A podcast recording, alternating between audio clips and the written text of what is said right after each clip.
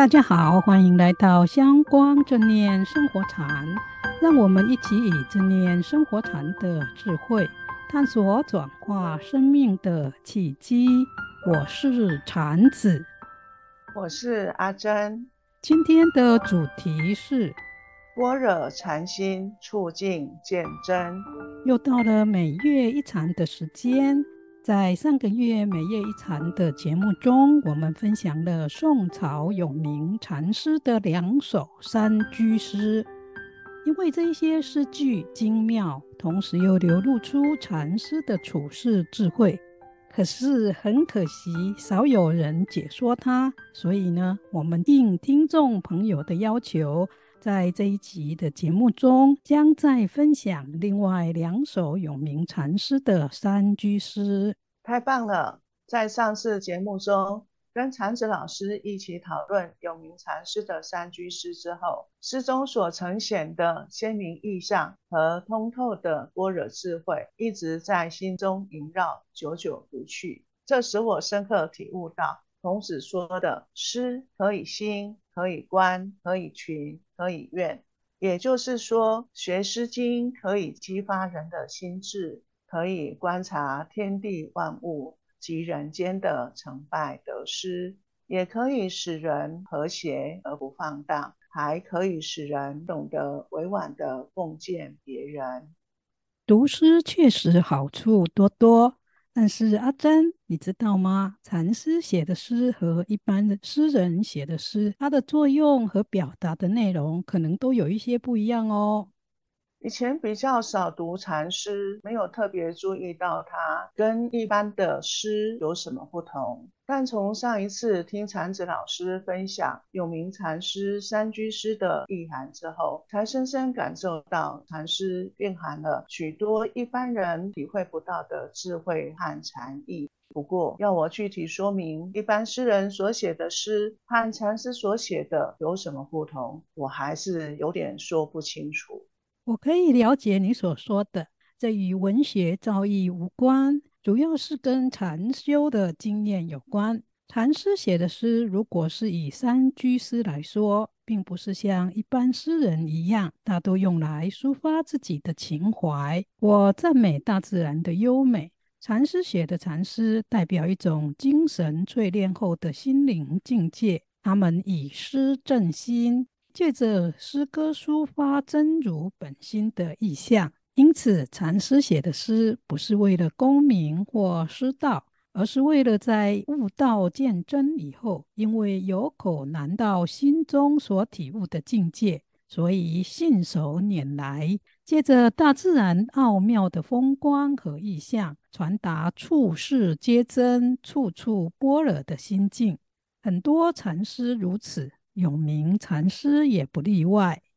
原来如此，怪不得从他单纯的白话消文很难看出诗中的禅境。这是要经过专家或像禅子老师这样经过禅堂修习的人，才能明白禅师所要表达的心境。我早期读禅师写的禅诗时，也跟你一样，只觉得很美，很有禅的意境，但就是说不出所以然。一直到进入中国禅堂，实际参禅后，读禅师们写的诗，才有进一步的体解。因为禅师也是一种生活和智慧的体证，所以实际禅修的经验会有助于深入了解禅师们所写的诗。嗯，赞成。禅子老师，今天我们要先分享有名禅师的哪一首诗呢？刚才我们提到禅师的三居诗与一般诗人所写的不同，我们就先来分享一首永明禅师在诗中表达自己心境与一般禅居诗不同的诗吧。好啊，这首诗是这样子的：忙处溪闲淡处浓，世事疏后道情通。了然得此清明外，悟尔虚心往向中。前戏石根飞不尽，云蒙山脚出无穷。樵夫钓客虽闲散，未必真妻与我同。我们请阿珍先帮我们白话一下。好的，这首诗的白话是这样的：在忙碌中要有悠闲的心境，在淡泊处要有深浓的情味。世态人情能通晓畅达之后，佛法情理就能贯通无碍。在青天之外，清楚地得到修禅止趣；在虚无之中，寂静地放空心思。泉水拍击岩石，细细的水珠不断地喷飞。云层覆盖山脚，不停地在四周缭绕。砍柴的人和钓鱼的人，虽然清闲少事，但他们的心未必真的和我的心一样，安住在同一个地方。阿珍白话的真好，也表达了这首诗大部分的意思。我知道你也从文学赏析的角度做了一些分析，是不是也可以跟我们分享一下呢？好啊。前两句是先说道理，第一句点出处世之道，要忙中悠闲，淡中有深味。第二句是说事情通达之后，佛道才能贯通。也就是说，出世间法必须先从世间修炼。正所谓世事洞明皆学问，人情练达即文章。而第三四句承接前两句，说明自己的修行况味，在天地虚无中得修禅止趣，放下身心，浑然忘我。第五六句是写美景，先描写水雾不停地喷飞，再描写云烟不断地缭绕。基本上，我同意您对这首诗的分析，只是了然得子清明外。悟尔虚心往相中这两句和后面的两句，我觉得有必要讨论一下。在白话中，你是这么说的：在青天之外，清楚地得到修禅的旨趣；在虚无之中，极静的放空心思。但是呢，在赏析的时候，你用的是在天地虚无中得修禅止趣，放下身心，浑然忘我。我觉得赏析所表达的更接近永明禅师的意思，因为诗里面“清明”两个字，虽然字面上讲的是青天，但青天之下就包括了整个的大地，所以是指在天地间，他证悟了参禅的要旨。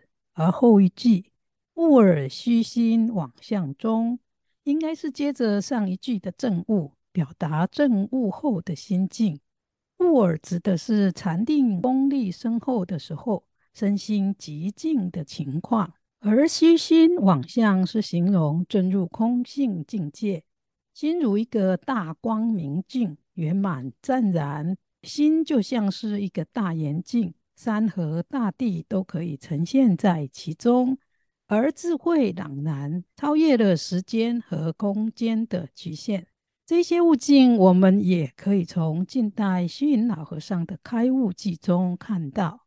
哦，我想起来了，以前上课曾经读到，虚云老和尚在高明寺禅堂参加禅七的时候，被茶水烫到，听到杯子掉到地上，因此开悟。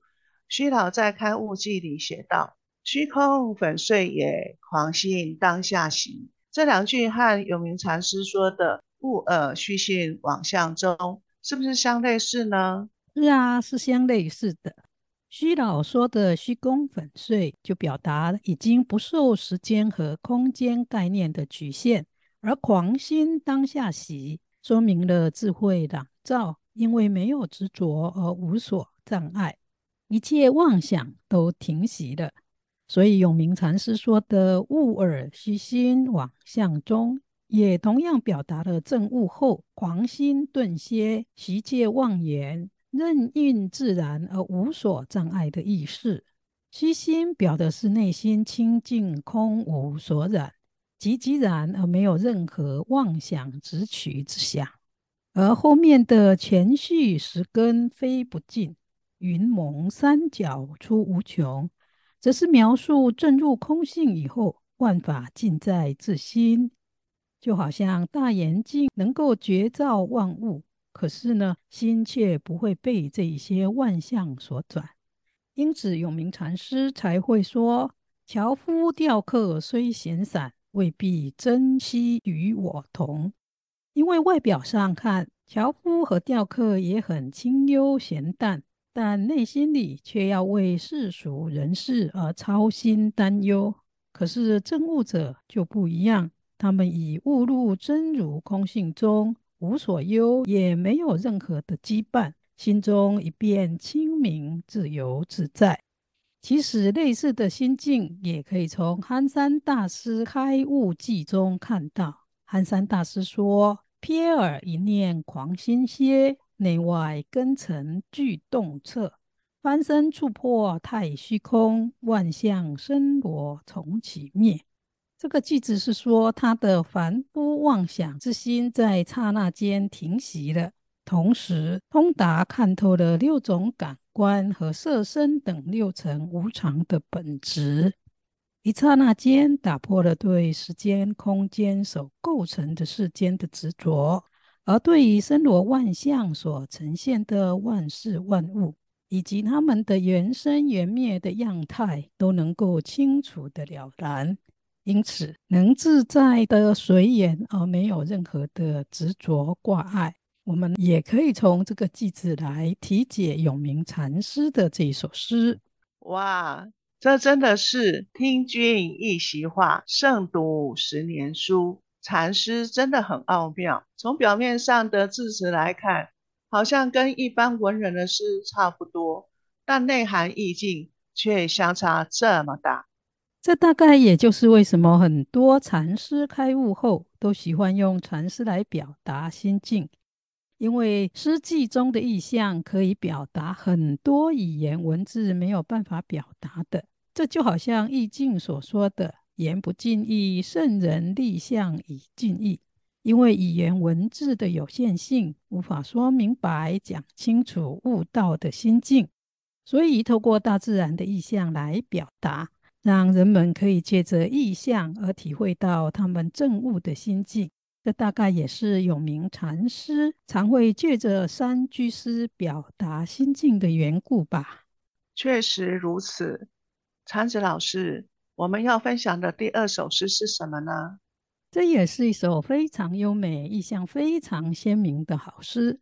诗是这样子的：绿柳堤边春色多，树树丛丛鸟翠罗。红白花枝争斗发，晴阴天气伴相和。中山漫醉千壶酒，一水徒悲一曲歌。尘世无凭唯道外，荣枯瞬息尽消磨。我们还是请阿珍先帮我们白话和赏析一下这一首诗。好的，这首诗的前四句是描写春天河堤边的美景和天气的变化，第五六句是感叹世俗的狂欢和成败，即使饮尽千杯，也只得一醉。荆轲在易水相送时，高声悲歌，也只是徒劳罢了。这两句的意境跟第七八句是相呼应的。最后两句点出主题，指出城市的一切转眼成空，无法成为依靠，只有大道才是内心的真实凭靠。这首诗的白话是这样的：绿柳垂荫的河堤边，春色盎然。几棵大树被青翠的绿萝重重的缠绕，红色的桃花和白色的李花争相盛开，晴阴的天气多半与他们互相应和。在山中喝尽了千壶酒，只是突然喝醉罢了；在易水相送，高唱一首歌，只是空悲伤而已。世间没有什么可依靠，除了大道之外。盛衰在转眼间全都消耗磨灭了。阿珍的赏析真的很棒，也点画出了这一首诗的核心内容。这首诗真的就像阿珍说的，最后两句是诗的核心：“尘世无凭唯道外，荣枯瞬息尽消磨。”所以呢，整首诗不论写景、说天气或人情世故，都要与最后两句有关。换一句话说，这首诗要表达的是，不论世间事物的美丑、喜乐或悲伤，或荣华富贵的盛衰，都可能在很短的时间内改变消失，因此都不是可以作为我们生命最终的依靠处。只有修身养性、禅修悟道，超越并突破俗物人情的羁绊，才可以让我们自己的生命活出真正的永恒和自由自在。这才是真正值得我们投入和依靠的究竟之道。也因此，不论前四句所描写的春天和大自然的美好景色，或第五、第六句说的纵饮美酒的狂欢，或者如荆轲渡易水时的豪情壮志，都奈何不了俗物世情的无常变化和兴衰。要活出这一种极限、无奈和茫然，最好的方法就是真心的禅修悟道。真的很感人的是，听禅子老师这么一说。我仿佛进入了有名禅师的诗境中，可以看到春天红白相间的花草和绿韵成行的山林，同时感受到狂欢纵酒的人群和荆轲的豪情壮志，但也感受到这些悲欢离合都在刹那间流逝，有种无法抓住的无奈感，以及体悟到这些世间美景人情的无常和脆弱。怪不得永明禅师会说，只有修禅悟道，才是唯一可以作为生命的依止处。确实，这首诗虽然很短，但是有美景，有抒情，也有豪情壮志，还有最后生命的召唤，是一首集真善美胜于一身的好禅诗。是啊，处境见真，处处般若。有名禅师的三居诗意涵深广，实在很难说尽。而我们节目的时间也到了，祝福大家在读禅诗的时候能广开智慧，找到生命的究竟依止处。喜欢我们节目的朋友，也别忘了订阅和分享哦。我们下周见，下周见。